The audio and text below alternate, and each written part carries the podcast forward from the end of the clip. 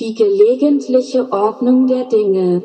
Kapitel 3 Freitag, 25. Mai. Seit Tagen fühlt er sich unwohl. Er hat Schmerzen in der Magengegend. Es tut verdammt weh. Seit dem Tötungsdelikt ist ein guter Monat verstrichen. Die Soko tappt noch immer im Dunkeln. Tröger ist ein gefragter Zeuge. Seine Aussagen sind präzise und klar. Er geht selten zum Arzt. Eigentlich nie. Karin hat gestern wieder angerufen. Er musste ihr absagen. Sein Magen ist eine Ruine. Sein Sohn Arno will ihn morgen besuchen. Sicher geht es wieder um Geld. Ob er überhaupt noch studiert? Tröger legt sein Buch beiseite und dreht sich auf den Bauch. Der Schmerz wird stärker, sein Gesicht ist leicht verzerrt.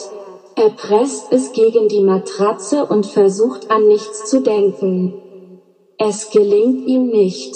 Die Frau aus dem Supermarkt geht ihm nicht aus dem Kopf.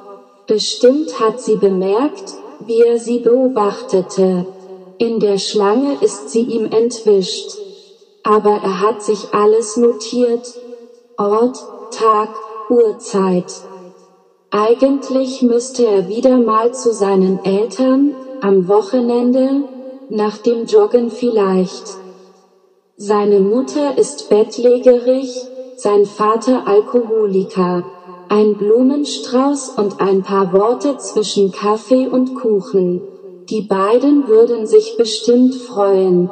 Er dreht sich wieder auf den Rücken und starrt gegen die Decke. Er wird unruhig. Sein Geburtstag steht vor der Tür. 46. Manchmal hat er das Gefühl, dass alles ein großer LRRTUM ist. Vielleicht sagt er Karin doch nicht ab. Ein wenig Ruhe, so ein Schwachsinn. Sonja Bechstein, das Mordopfer, war kurz vor ihrem Tod mit ihrer Freundin in Thailand und Malaysia. Tröger hat ihr Tagebuch gelesen. Er überlegt. Plötzlich springt er auf, wirft sich eine Jacke über und eilt aus der Wohnung. Er eilt den Flur hinunter, hängt sich mit voller Kraft an die Haustür und zieht. Das Ungetüm öffnet sich. Die Bauchschmerzen sind vergessen. Er geht ums Haus herum, meistert eine steile Außentreppe, überquert die Kreuzung und lässt den Park links liegen.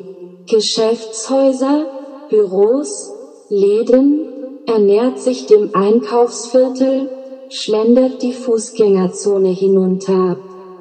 Die Straßencafés schäumen über vor Menschen.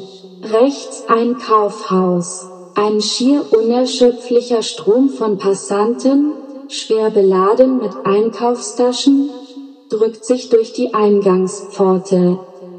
Er nimmt das zweite Café links. Es gibt nur noch wenige Plätze. Bevor er sich an einen der Tische setzt, hat er bereits alle Gäste registriert. Eine Berufskrankheit.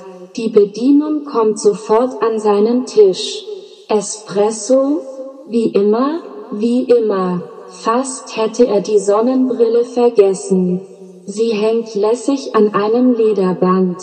Er mustert seine Umgebung. Die Blondine links von ihm hat etwas Intellektuelles. Sie trägt eine dieser neumodischen Frisuren, vor ihr eine große Tasse Milchkaffee und eine Kunstzeitschrift. Verdachtsmomente. Er liebt dieses Spiel. Er ist sich fast sicher. Sie öffnet ihre Handtasche. Espresso. Zucker kommt sofort. Hat sie ihm eben nicht zugezwinkert? Er trinkt einen Schluck, stellt die Espressotasse ruckartig auf den Tisch und verzieht das Gesicht. Seine Blicke schweifen hinüber zum Nachbartisch.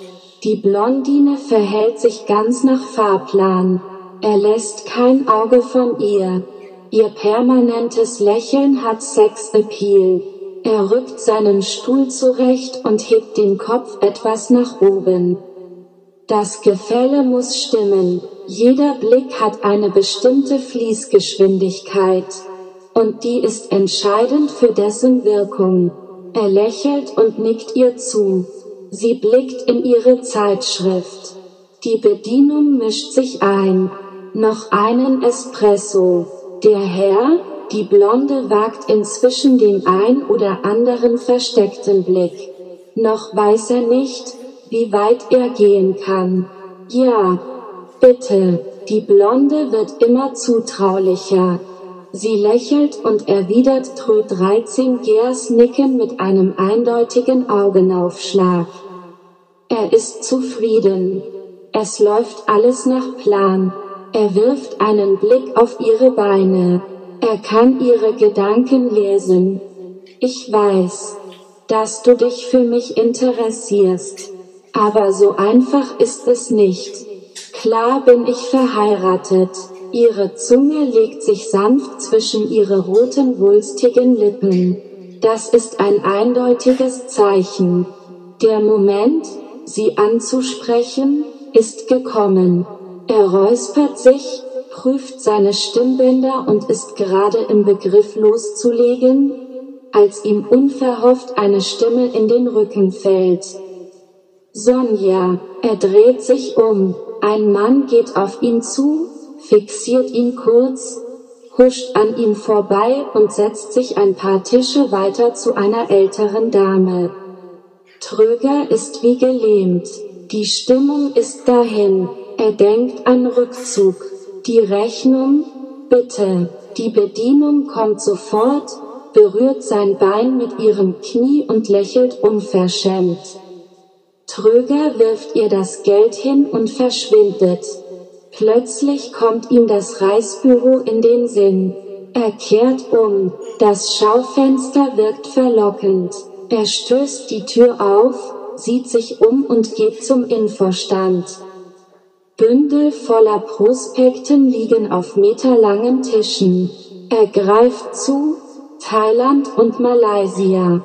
Er eilt zu der Schwarzhaarigen am hinteren Schreibtisch.